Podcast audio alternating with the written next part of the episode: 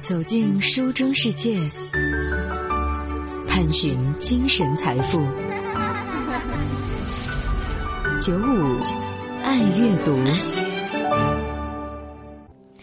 法治的细节》这本书呢，是这两年成为了网红教授的中国政法大学法学教授罗翔所写的一本法学的随笔。当然了，这本书呢不是写给专业的读者，而是面向大众读者的。在这本书里啊，罗翔从热点案件的解读、法学理念的科普、经典名著的讲解这样的六大板块，来普及了一些法律的常识、法治的观念。内容包括像辛普森案、电车难题、性同意的制度等等法律方面的一些常识，以及像 N 号房、张玉环案这些实时热点的一些案件。当然。这本书呢，也收录了罗翔在网络爆红之后的一些心路的历程。他分享了自己求学成长的经历，也袒露了自己心境的变化和成熟。和读者一起，希望能够通过阅读和思考，在生活当中走出迷茫时刻。在今天的节目当中，舒心就和大家来分享，在罗翔。这本书当中，其中的这篇，在阅读中超越有限的今生。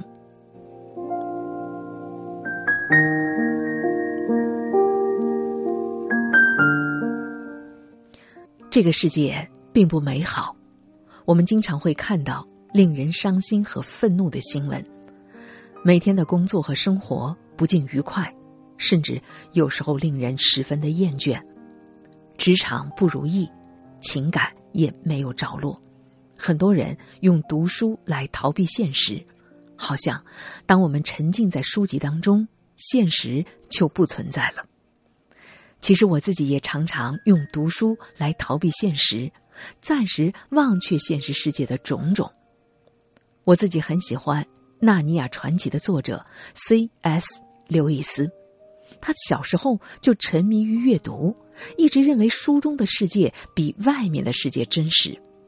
刘易斯自称家里的书啊都从书房溢了出来，他把书籍当做这个世界上最安全也最温暖的避难所，能够保护自己的心智，远离生活的种种凄苦。可是后来，刘易斯在书中搭建的美好世界。随着母亲的病逝，轰然倒塌。书籍并没能为他提供真正的庇护。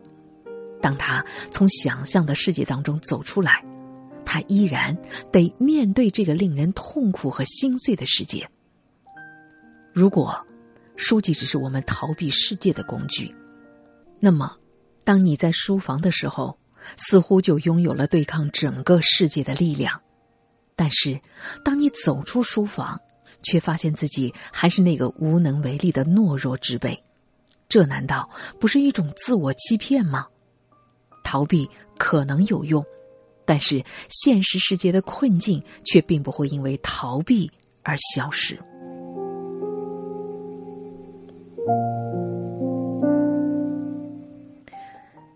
这个世界不完美，但人类喜欢追求完美。我们会用想象去描绘完美，让我们暂时可以忽略世界的不完美。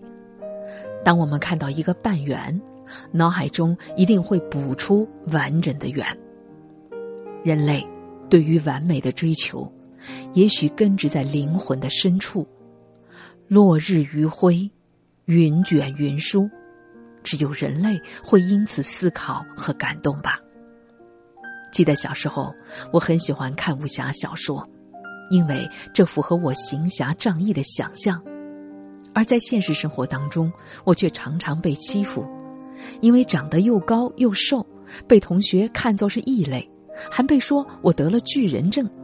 虽然长得高，但不会打篮球，于是更加被瞧不起。记得当时初一的时候，我摔断了腿，还被同学起了绰号叫瘸子。这个绰号一直跟了我到高三，而我在武侠小说里把自己想象成快意恩仇的大侠。很多时候，我们对现实不满，转而在书籍中追求圆满，但这种圆满不可能是完全虚构的。头脑中任何的假设都是以现实世界的存在作为基础的。也许对完美的追求，就是我们作为人类的出场设置。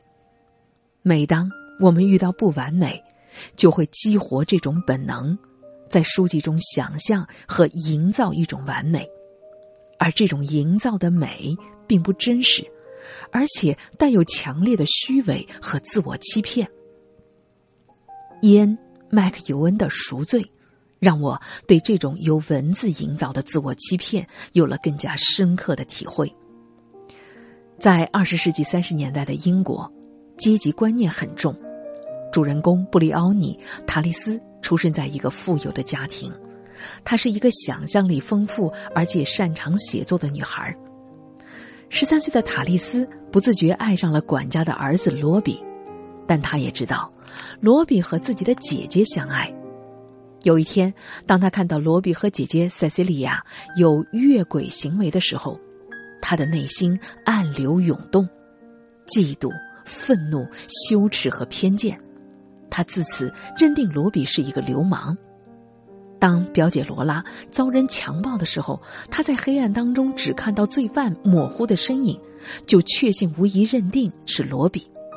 作为唯一的目击证人，他非常肯定的指认罗比，而罗比因此被判入狱。他把罗比和姐姐一生的幸福彻底断送，他自己则开始了漫长的赎罪之路。这本书给我带来强烈反思的是，他的赎罪是通过文字来完成的。塔利斯后来成为了一名非常成功的小说家。他在书中虚构了姐姐和罗比团圆的结局，让自己以此获得解脱。最后，他以谎言弥补了当年的谎言。这个虚构的故事是他真实的想法，但也是他难以实现的愿望。文字变成了道德上的泡泡浴，但是这样就真的能够赎罪了吗？我。时常会反省自己。我在读很多反映战乱、饥荒和贫困的书籍时，会流泪，进而获得一种道德上的优越感。我对他人的苦难感同身受，为他人苦难的故事流泪，为他人苦难的故事伤心欲绝，就自我感觉是一个道德高尚的人。但是，我真的身临其境了吗？我给予实实在在的帮助了吗？唐麦卡林是一位杰出的战地摄影记者，他拍摄的一张非洲白化病儿童的照片给了我极大的震撼。照片中身患白化病的非洲儿童骨瘦如柴、奄奄一息，而且在非洲的某些地区，患有白化病的儿童会被认为是恶魔的化身。他们因为迷信饱受迫害，甚至还会被肢解用于巫术。可说实在的，我的感动只是瞬间的，我什么也做不了，不过流下了几滴眼泪。哲学家罗素说自己活着有这样的三个动力：第一是对爱情的渴望；第二是对知识的追求；第三是对人类苦难不可遏制的同情心。可是罗素只爱概念上的人类，却不爱具体的人。他热爱民众，为他们的苦难痛苦，但他依旧远离他们。他主张人人平等，却从来没有放弃自己的伯爵的头衔。他主张男女平等，可却为了有更大的性自由去沾花惹草。远藤周作在他的《沉默》这本书里。有一句话非常的扎心，他写道：“罪，并不是一般人所想象的，只有盗窃、说谎等等的行为。所谓罪，是指一个人穿越另一个人的人生，却忘了留在那儿的雪泥红爪。如果我们只是通过阅读，营造了一个假想的世界。”却不愿意走入真实的世界，并且关心真实世界当中他人真实的苦楚，那么，这种自我欺骗式的阅读，其实毫无意义吧。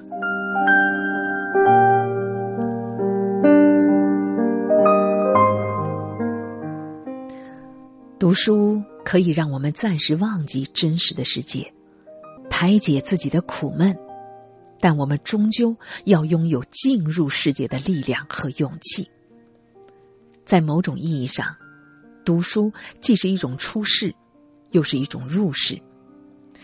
有一个持续采访了特蕾莎修女三十多年的美国记者，他在年老发白的时候问特蕾莎。为什么你可以照顾那些垂死的病人，为他们洗脚擦身，而我却做不到？我虽然为你的行为感动，但我还是做不到。特蕾莎回答说：“来，你面前现在就有一个人需要你的帮助，你可以为他清洗污垢，给他作为人的尊严，不要老是在想，而是去做。你看。”我们要在书籍当中理解世界，因为读书能够让我们拥有进入世界的力量和勇气。书可以拓展我们作为个体的经验，让我们与人类经验的总和去接轨。每一个他者都和自己休戚相关，不论是过去的人、现在的人，还是将来的人，我们都生活在人类总体经验的故事当中。我们都能在他人的故事当中获得教诲，这就是为什么我们在读英国诗人约翰多恩的《丧钟为谁而鸣》时会感动。诗中写道：“没有人是与世隔绝的孤岛，每个人都是大地的一部分。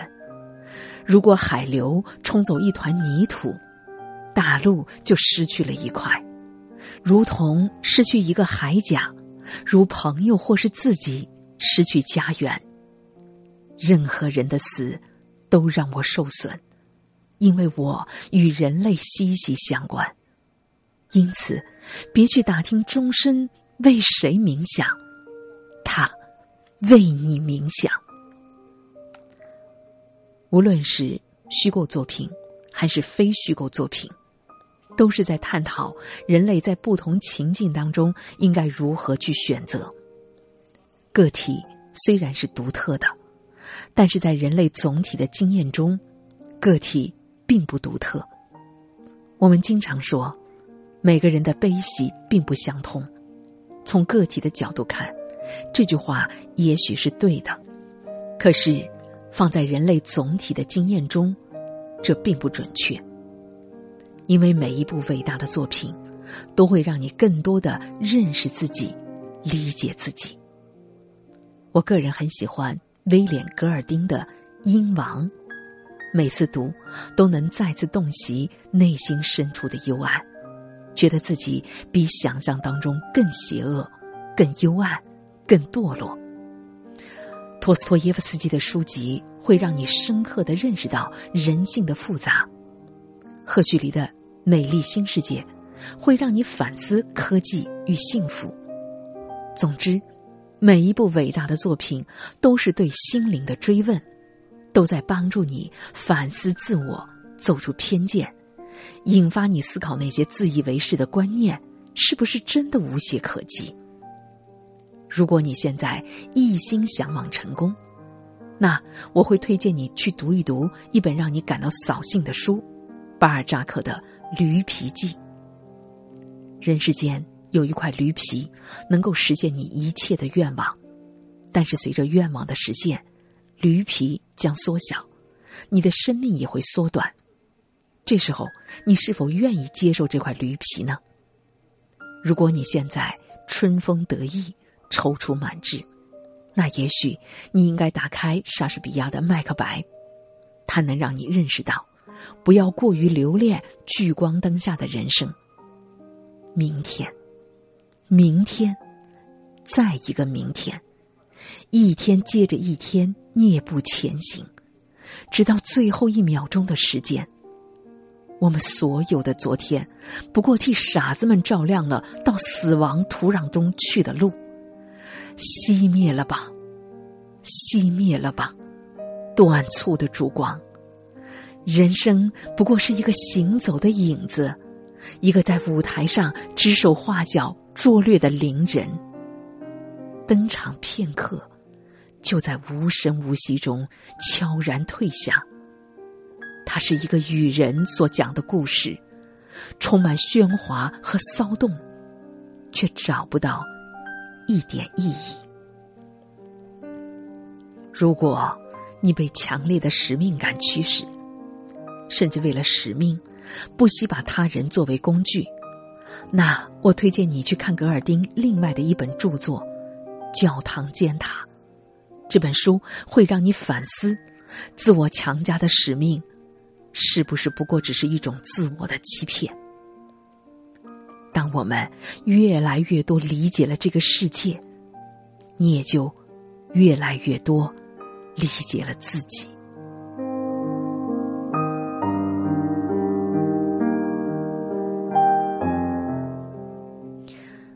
如果书籍无法赋予我们对抗黑暗的力量，那么读书就毫无意义。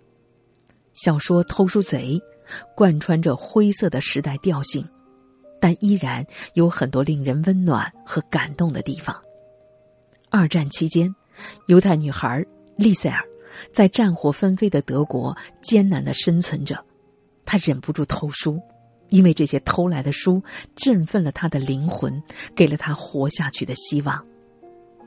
我在阅读当中常常想，如果换作是我，是否拥有汉斯家族的勇气，敢于冒着生命的危险来藏匿一个犹太人？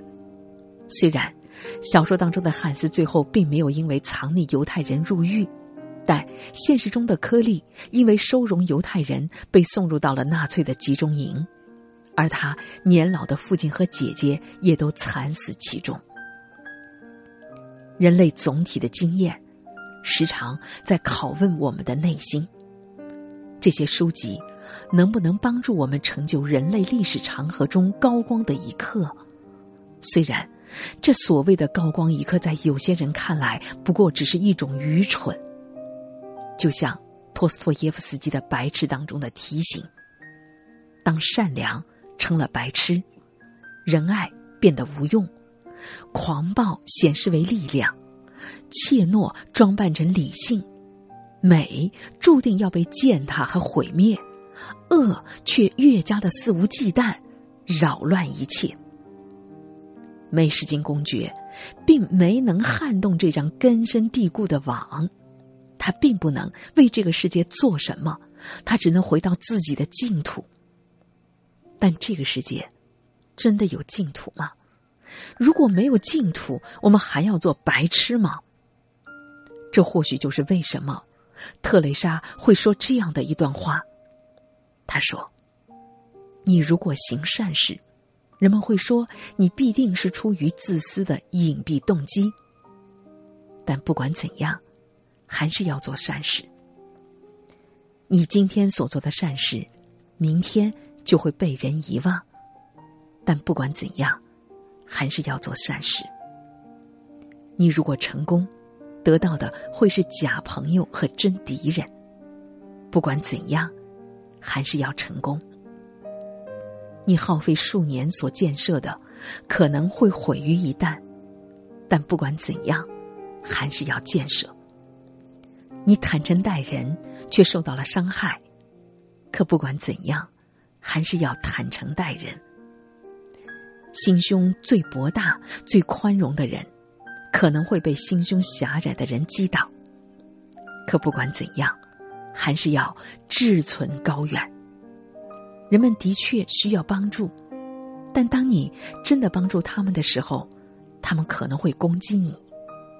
但不管怎样，还是要帮助他人。将你所拥有的最好的东西献给世界，你可能会被反咬一口，但不管怎样，还是要把最宝贵的东西献给世界。这也许就是经验哲学家托马斯·阿奎那所说的：“我们今生活着的唯一的意义，就是超越今生。”这就是我认为读书的四个境界。我们在书籍中逃避世界，营造世界，理解世界，并超越世界。